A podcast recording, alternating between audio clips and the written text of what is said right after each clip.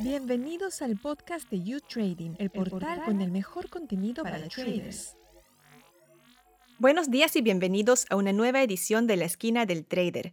En esta ocasión vamos a dedicar el programa a la caída del Bitcoin y a ver cómo está afectando a quienes viven en un país donde las criptomonedas se han vuelto un arma esencial para combatir la hiperinflación. Seguramente ya saben a qué país me refiero, a Venezuela. Nuestro invitado de hoy se llama Javier Bastardo. Bienvenido, Javier. Gracias por la invitación, Estefanía. Muy emocionada de estar aquí contigo. Y nosotros estamos contentos de tenerte aquí hoy. Javier es el fundador de Satoshi en Venezuela, que es una página dedicada a las criptomonedas en la que prácticamente haces de todo, ¿no, Javier? Tienes noticias, podcast, contenido educativo, espacio de networking, asesoría a empresas en materia de Bitcoin. Cuéntanos un poco. Bueno, eh, Satoshi en Venezuela es un proyecto educativo Bitcoin only, es decir, que nos enfocamos principalmente en Bitcoin. Eh, originalmente nació en 2019 como eh, para crear espacios de reunión en real life, hacer meetups, hacer encuentros sobre Bitcoin, pero directamente en el mundo real. Bueno, la pandemia ha condicionado mucho la posibilidad de hacer ese tipo de reuniones. Y lo que hicimos fue migrar prácticamente todas las actividades y el proyecto en general a formatos digitales, YouTube, eh, la página web, como bien mencionaba. Y tenemos un podcast, tenemos un semanario noticioso, tenemos un resumen diario de noticias y algunas series de videos para principiantes. Qué interesante. Antes de eso, tú eras un periodista especializado en criptomonedas, ¿no? Yo recuerdo que cada vez que buscaba noticias sobre criptomonedas, siempre acababa leyendo algún artículo tuyo. Entonces me parece que eres la persona perfecta para responder esta pregunta. ¿Cómo se está viviendo en Venezuela esta caída brutal que ha sufrido el Bitcoin en las últimas semanas? Em, bueno, lo que pasa es que dependerá mucho de cómo esté relacionado la persona con el mercado. Si tú tienes, no sé, digamos, años, eh, no tantos, digamos tres años, cuatro años en Bitcoin y en su mercado, probablemente una caída de precio como esta no te afecte tanto a comparación si acabas de llegar, tienes tus primeros seis meses o tus primeros meses, semanas en Bitcoin porque como estamos en medio de una corrida alcista, yo todavía considero que estamos al alza, em, una corrección de 50%, una caída de precio de 50%, puede ser esperable, puede ser algo que uno con tiempo y experiencia dentro del mercado pudiese esperarse, pero de todas maneras siempre es un evento importante, ¿no? E igual el precio todavía está recuperándose. Entonces, tiene mucho que ver con el umbral de tiempo que tenga la persona. En el caso particular de Venezuela, como Bitcoin ha cobrado mucha popularidad y bueno, las criptomonedas también en general, eh, como una alternativa eficiente y útil al bolívar, al dólar, a los propios problemas de adoptar una moneda más dura que el bolívar, pero que no es la moneda local, que sería el caso del dólar, allí en ese espacio y para solucionar esos posibles eh, problemas ha entrado Bitcoin y criptomonedas con fuerza. Y obviamente la caída de precio afectará a quien haya estado completamente expuesto. Sin embargo, eh, como esto es un fenómeno que va de la mano con la hiperinflación, quiere decir que ya tenemos varios años con personas utilizando criptomonedas para padear los escollos y los problemas que causa la hiperinflación obviamente esa gente ha aprendido a utilizar no solamente monedas eh, de libre oferta y precio, como en el caso de Bitcoin u otras criptos, sino particularmente stablecoins o monedas de paridad.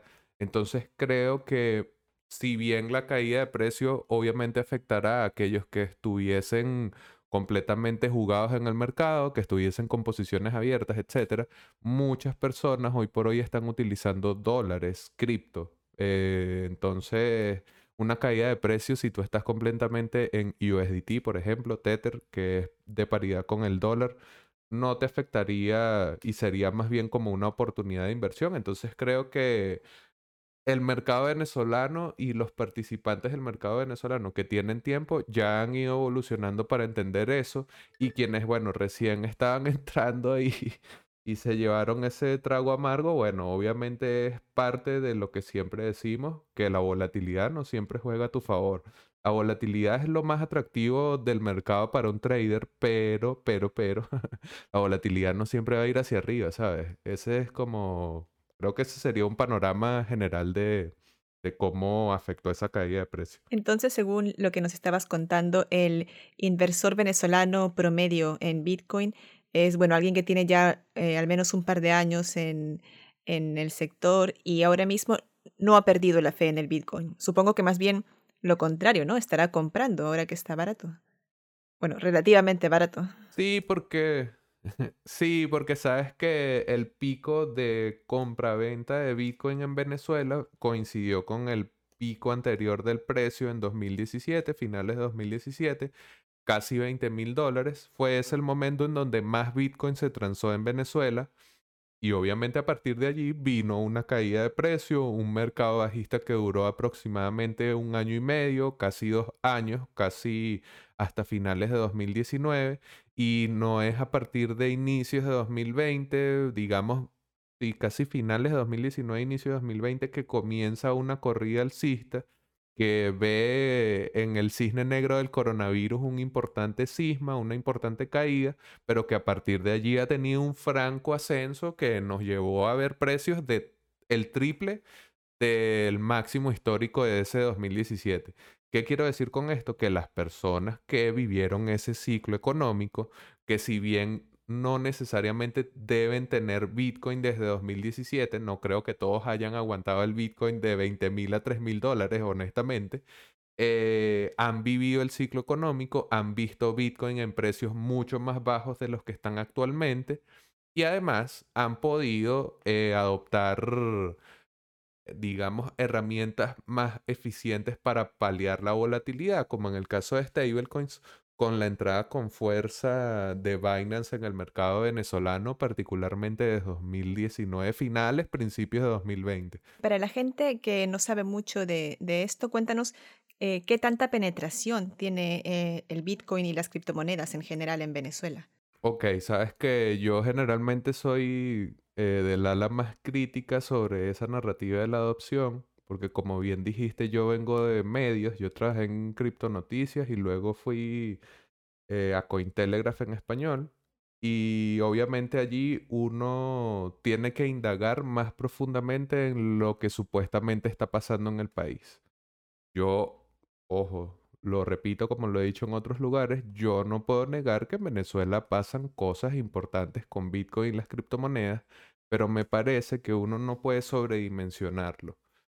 Hay un estudio reciente de Ecoanalítica, una firma especializada en estudios económicos y financieros en Venezuela, sobre el estado de los medios de pago actualmente. En ese estudio, que es lo más reciente de data, pero no data dura dura porque es un estudio con una muestra pequeña, eh, Bitcoin y criptomonedas como medio de pago está por allí en el orden del 2% esa cifra hay que tomarla con lupa porque es el 2% de un universo de 20.000 transacciones. O sea que si vamos al número de cuánto sería, el 10% de 20.000 son 2.000 eh, y el 1% serían 200. Quiere decir que son alrededor de 400 transacciones que se registraron en ese estudio utilizando estos medios de pago. Es interesante, obviamente, pero eso no nos habla de una adopción masiva ahí de Venezuela, la criptonación y tal. Es importante, están pasando cosas, obviamente. Otro dato interesante y que también es importante contrastarlo, eh, Chainalysis publicó un informe sobre adopción per cápita y Venezuela está en el tercer lugar en ese estudio pero la adopción per cápita es contra unas condiciones bastante particulares a nivel económico, de la que no forman parte todos los venezolanos. Nunca hay que dejar de lado que el, el contexto hiperinflacionario del Bolívar significa además una crisis humana profundísima. Hay muchísimos venezolanos que no pueden darse a la tarea ni siquiera de escuchar un podcast, mucho menos se van a dar a la tarea de aprender sobre Bitcoin. Entonces, eso siempre hay que tenerlo allí. Entonces, el estudio Chainalysis que habla per cápita y que ese per cápita está eh, como muy fuera de, de las condiciones de la grandísima mayoría de los venezolanos, coloca a Venezuela como el tercer lugar de uso eh, de criptomonedas, transaccional y también de intercambio. Otra cifra interesante con respecto a esto de la adopción es el volumen de intercambio en mercados P2P, en mercados entre pares, como local bitcoins, como Binance, como local cryptos. Hay un importante mercado P2P para el intercambio de bitcoin o criptomonedas hacia bolívares, pero nuevamente las cifras no son tan claras. Allí, en mi caso, creo que pudiésemos ver cifras incluso mayores de lo que se reporta porque el local bitcoins que sí publica ha ido perdiendo volumen frente a Binance que no publica sus cifras y obviamente al ofrecer otros productos y ofrecer stablecoins y ofrecer muchos otros servicios dentro de su plataforma, probablemente Binance haya incluso no solamente captado ese volumen que migró de local bitcoins, sino incluso un poco más. Con la corrida alcista hay interés en Bitcoin, hay interés en precio, hay interés en especulación, etc. Y los venezolanos que están buscando formas de hacer dinero, obviamente se sienten atraídos por esta pujanza. Y bueno, creo que ese sería también un dato interesante a tener en cuenta.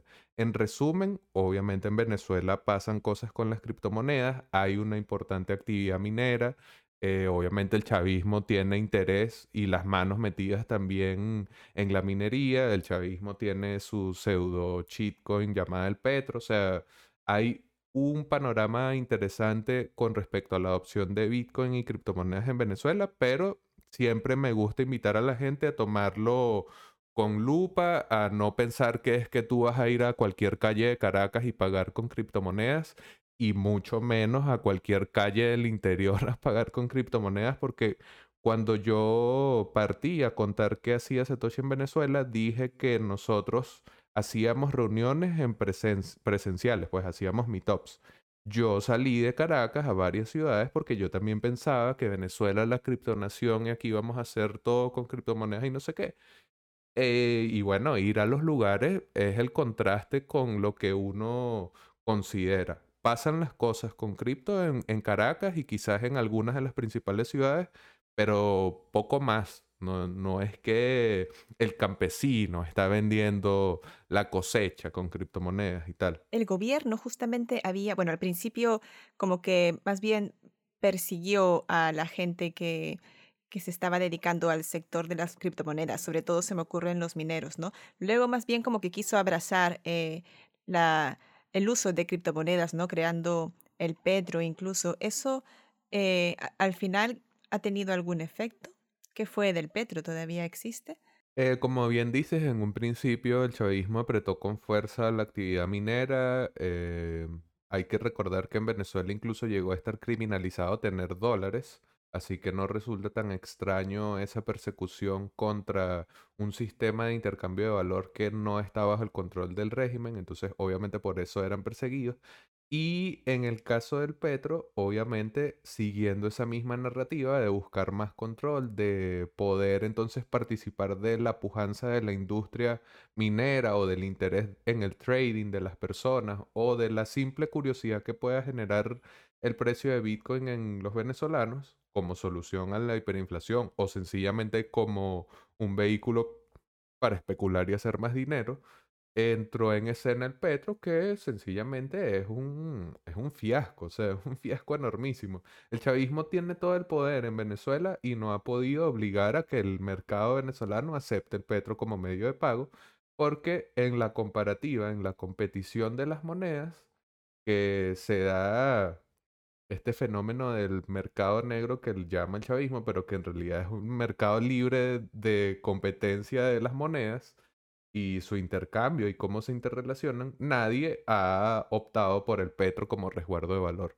Incluso eh, pesos colombianos, reais brasileros, Dependerá de si está cerca de la frontera o no. Cualquier otra opción es preferible al petro. Entonces, un total fiasco, eh, una forma de clientelizar, hacer del clientelismo una bandera cada vez más fuerte con respecto a sus propios adeptos, porque el chavismo paga bonos en petros, que después los que lo reciben no pueden pagarlo al valor nominal y tienen que ir a gastarlo en donde el chavismo tiene sus convenios, etcétera. Entonces, nada, eso no, no funciona absolutamente para nada, no sin mencionar que tecnológicamente es es nada, o sea, eso no, no, no tiene nada de tecnología, no, no, es un avance tecnológico ni mucho menos.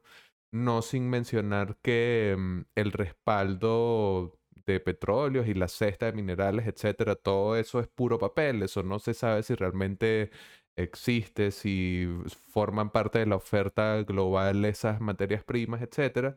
Y bueno, no sin decir que obviamente el origen del petro, quienes estuvieron detrás, es, todo eso es muy oscuro, entonces, nada, eso pasaron los años y no, no hay manera de que arranque. Y hemos hablado, bueno, has mencionado tú en, un momento a los mineros.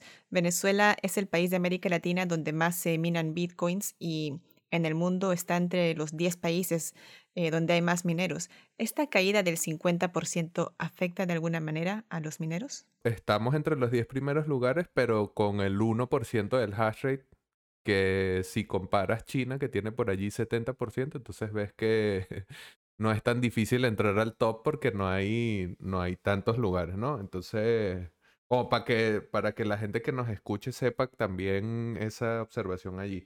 Eh, sí, claro, la diferencia es brutal, ¿no? Sí, y con respecto a si los mineros se ven afectados o no, hay una cosa, si el minero es un minero pequeño, digamos, una persona que así como nosotros, que de repente tendrá, qué sé yo, un equipo o algo así, que uno dice, bueno, es un minero pequeño, es una persona individual, es un ciudadano común, eh, probablemente una caída de precios sí le afecte porque no es tan sencillo dejar de recibir la recompensa que tú habías calculado, más o menos, etcétera.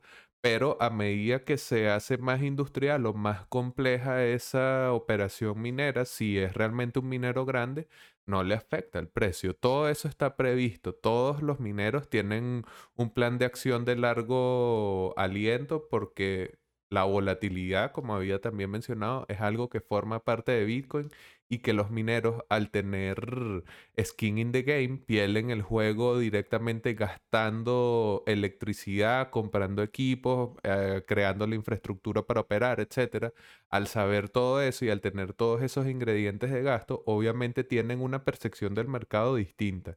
Yo no digo que no haya habido alguno que haya sentido un poco de miedo, etcétera, pero en líneas generales considero que aquí en Venezuela donde sea que haya mineros de Bitcoin, están bastante bien preparados para este tipo de momentos porque es que si no, no puedes mantenerte minando. O sea, es difícil pensar que el minero va a creer que el precio va a ir solo hacia arriba y siempre va a estar ganando. Más bien son como muy conservadores y en ese enfoque conservador creo que muchos habrán tomado medidas por si había una caída como esta. Pues muchas gracias Javier por esta charla tan completa y tan buena.